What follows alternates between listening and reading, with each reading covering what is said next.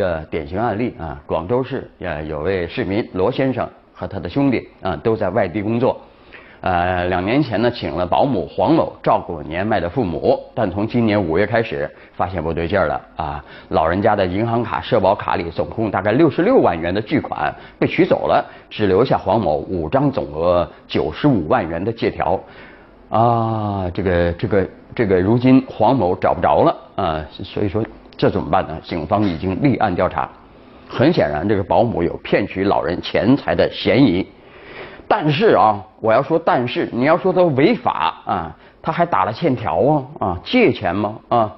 嗯，其实我说这件事事的意思是，现在已经形成了一个庞大的骗取老人钱财的产业链啊，产业网络啊，涵盖什么健康保健、养老保险、金融等许多行业，没办法。这没有安全感的老人家无依无靠，一被忽悠就把全部身家都花个干净。我举个例子啊，我们家这个老人家啊，连出门吃碗十块钱的面条都嫌贵，节省惯了嘛，对不对？但是却被忽悠买了一台五千多块的饮饮水机，号称碱性水呀啊离子水呀那。纳米纳米水什么的啊，可治百病，可以喝，可以做饭，可以洗脚啊，可以洗脸，反正就是神水制造机啊！你说骗吧啊，很大的一个产产业网，呃，也不知道怎么管啊啊！再来看最近呢，广州市白云区法院啊以买卖身份证件罪判处呃有位男子黄某啊有期徒刑三年，一个买家也因此获刑六个月啊。呃，怎么回事呢？啊，黄某啊，在他住的地方啊，向呃另外一个人出售他从他人处收购的居民身份证啊，被人赃并获。民警当场缴获居民身份证一百四十张，还有身份证验证器一台。经鉴定啊，这些证呢全是真的啊。身份证的来源呢啊，调查了，说是有的是环卫工在路上捡的，有的是从卖旧货的人呃那里买来的啊，五块钱一张挺便宜啊，价格回收啊，再以二十块钱的呃价格出售。法院审理认为啊，这两个人一个买的一个卖的啊，都已构成买卖身份证证件罪啊。呃，归案后啊，如实供述罪行，可从轻处罚，还轻的啊，判处有期徒刑三年，呃，罚了呃两千块啊。徐某被判刑六个月啊，罚金两千块啊，呃一一百四十张身份证，谁的谁的谁的啊，还给人家啊。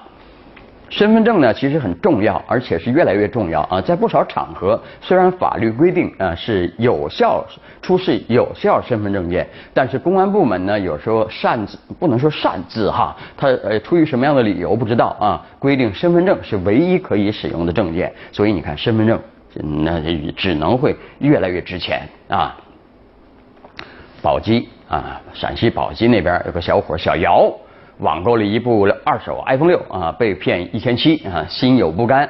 他通过百度搜索微信支付被骗啊，维权，试图追回被骗钱款。没想到拨打电话啊，呃，拨打这个从百度上搜索的维权电话，又被骗了一万六啊。呃，百度公司说了，百度只是提供信息的中介啊，用户使用百度搜索结果被骗，百度没有责任。谁说你没责任呢啊？所以说呢，嗯。呃，小姚已经正式提起诉讼，把百度公司起诉到了这个法院啊。所以说，没有最倒霉，只有更倒霉啊。广东的事儿啊，始兴啊，有位邱先生啊，在他承包经营的新华书店里非法出售铅制气枪子弹，被始兴县法院一审以非法买卖弹药罪判处有期徒刑三年。啊，他不服这个判决，上诉至韶关市中级人民法院。那。我多说两句啊，因为老马年龄够了，可以说说历史。呃，有人说新华书店里卖子弹，这这是怎么回事？早在三十年前左右啊，老马还是小马的时候呢，就梦想着有一杆气枪啊。那时候呢，呃，气枪这个东西。对，以切口啊，是放在这个文具店里面，嗯，新华书店的文具柜台里面销售的，买枪、气枪、子弹，这些老马都玩过，现在不能玩，玩就是私藏枪支罪啊。你看韶关中院呢，呃呃，接到上诉以后呢，维持了一审判决，就判你啊，几十盒气枪子弹值不了多少钱，但这是重罪哦，啊，不还不行啊。那想想也是，这个罪重不重要看国家的法律。想当年，这个当年就远喽，还是有朝廷的时候啊，朝廷那盐铁专卖，你可能私卖一个铁锅都要入大牢啊。这位秋生啊，想开点好好改造啊，重新做人，以后给孙子讲故事，讲到这一段的时候，你可以说爷爷我当年是军火商。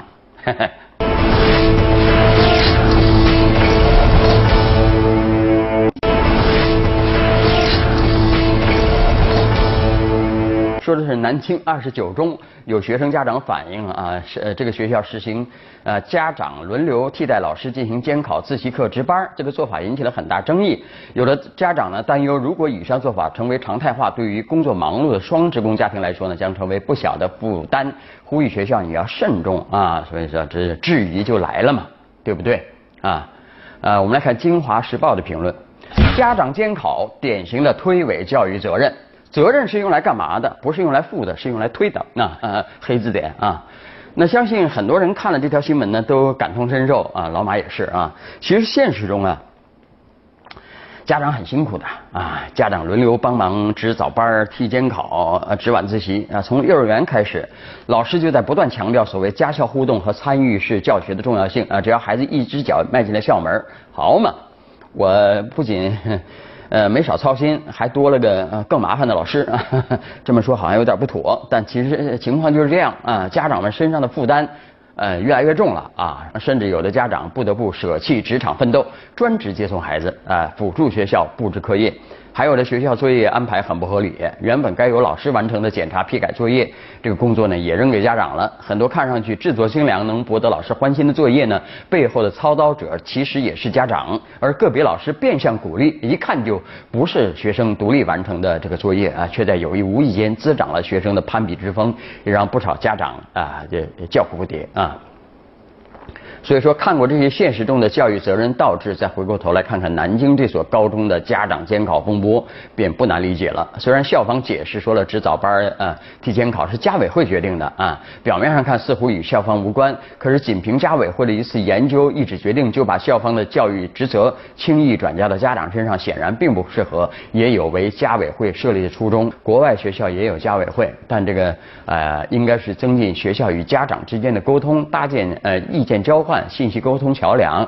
如果家长只剩下被学校呼之即来挥之即去的义务，对教学活动和有关举措缺乏有效的知情权、监督权和建议权，也就无法实现教育的良性发展了。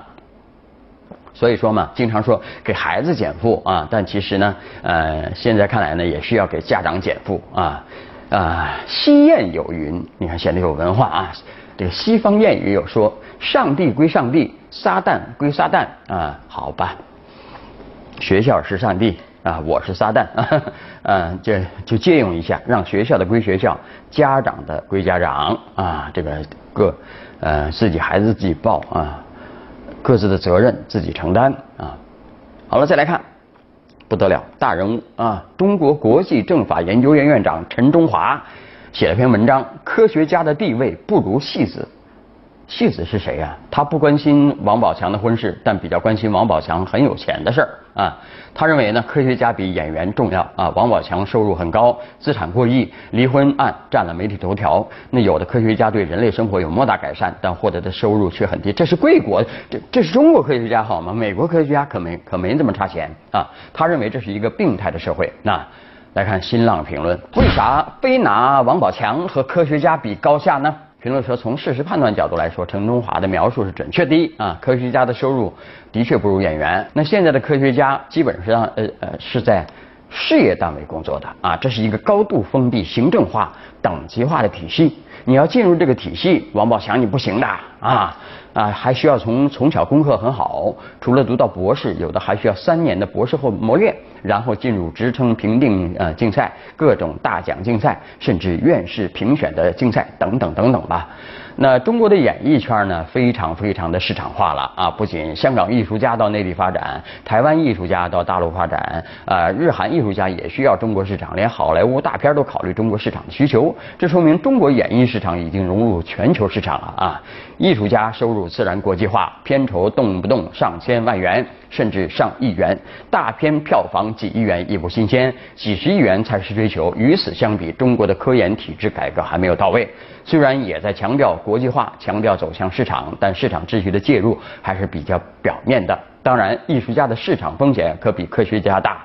啊，这个电影有票房，并不意味着那个电影就有票房，有赚有赔。而科学家是稳定的，越老越值钱，风险也不大啊。今天是科学家，明天他还是科学家，说不定是大科学家啊。所以说，如果一定要让科学家、艺术家比个高下，让每个科学家都拿高收入，或者让艺术家的收入人为压低，那一定不是正常的，那才有病呢。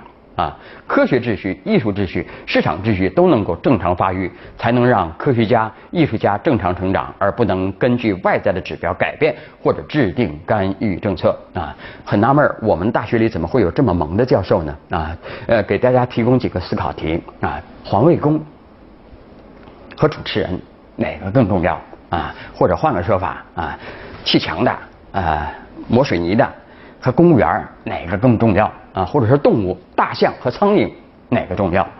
思考题啊，发给大家啊。好，稍后你来我往。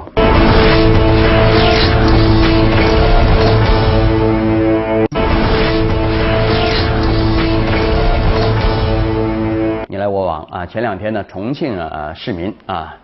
啊，有一位市民啊，邀请了十多位客人一起到一家日式料理店一顿狂吃。本以为在某团购网站写的美的呃每人三百零二元是自助餐，在结账的时候过呃拿账单一看傻眼了啊，他们吃了一万四千多啊。来看网友们怎么看这个事儿。有位说去那个团购网站逛了一圈，那个价格的标示就是误导啊！你没标明这个是估算的人均，就是欺诈啊！还有位说他们呃明显是被网站误导了，消费之后体验不好报出来，向消协举报是消费者的权利，报出来能让网站商家更更更规范啊。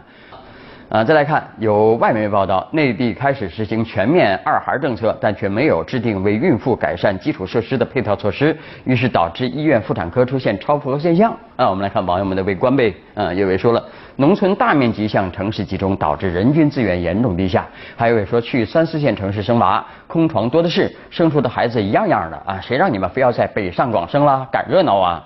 哈哈，所以医疗资源的不合理分配呢，一直都是个比较沉重的。问题呀，啊，这问题怎么解决？呃，网友们提出了一个反向思路：去小城市生娃，也许就不用争医院床位资源了，说不定乡下空气更好，对吧？啊，孩子能更健康。当然，这个思路是有前提的，啊，呃，这个当爹的陪产假也需要延长，啊，另外最好这个乡下啊小城市有亲戚才最好，啊。来看一条国际新闻，说在英国公投脱欧之后呢，英国的金融机构都认为快速下跌的英镑会对英国已然绷紧神经的这个经济造成负面影响。不过，经历了一个繁忙的十一黄金周，啊，英国高档商店店主却在举杯庆祝，因为什么呢？中国来了，中国人来了，中国游客在英国的花费增加了惊人的百分之三百，啊，又有钱了。哈哈。啊，来看看网友们的声音。有位说了啊，国内被炒的天价的东西去了国外，价格低那么多，能出国旅游的谁不买呀？咱们如果把质量和价格控制住，谁跑大老远去国外买东西啊？好了，今天节目，本周节目呃就这样啊，下周还是这个时间，我们不见不散，拜拜。路过了学校花店，荒野的海边，有一场浪漫的爱是浪费时间，徘徊到繁华世界，才发现你背影平凡的特别，绕过了城外边界，还是没告别。